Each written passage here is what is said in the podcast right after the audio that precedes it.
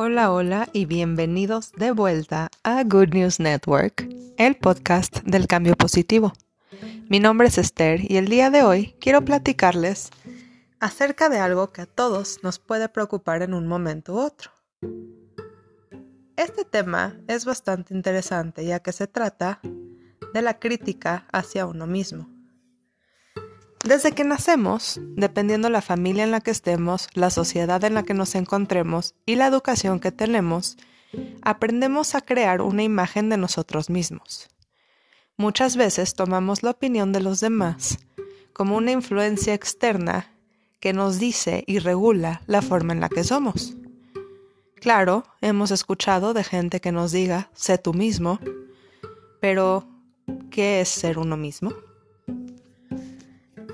A veces, esta línea no está tan clara, entonces podemos tomarnos a corazón lo que otra persona dice que somos.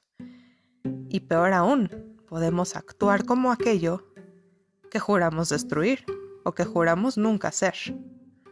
Por ejemplo, si tú vas por la calle y le señalas a alguien sus errores, vas a obtener muchos más de sus errores. Si le señalas a alguien las cosas negativas que tiene, vas a sacar a relucir muchas más de esas cosas negativas. ¿Por qué? Porque uno obtiene aquello a lo que le da validez. Y en este caso, si validas lo negativo, obtienes más negativo. ¿Qué pasa cuando esto le sucede a uno? Muy sencillo.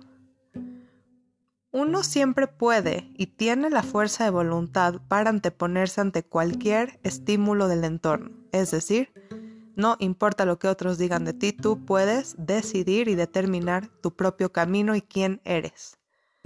Pero en el momento en que tú entres en acuerdo con la opinión de alguien más, automáticamente puede ser efecto de esa comunicación.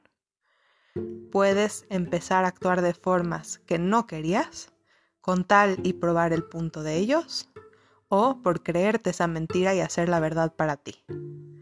Entonces, el día de hoy te invito a reflexionar acerca de aquellas veces que te han dicho que no eres suficiente, que eres terco, arrogante, que eres irrespetuoso, que no te cuidas, que te falta tacto, y lo tires por la basura y que empieces a buscar en ti qué cosas buenas sí posees y sí das.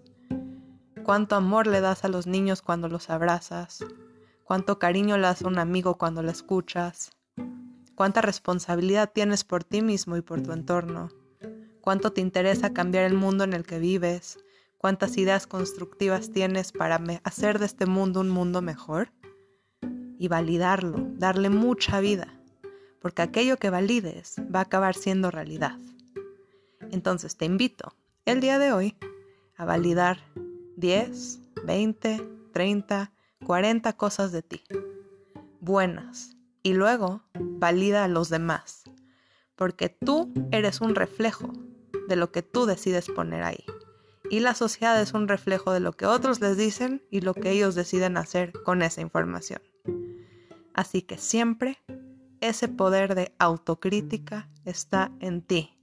No te critiques, valídate. Esto fue Good News Network, el podcast del cambio positivo. Nos vemos hasta la próxima.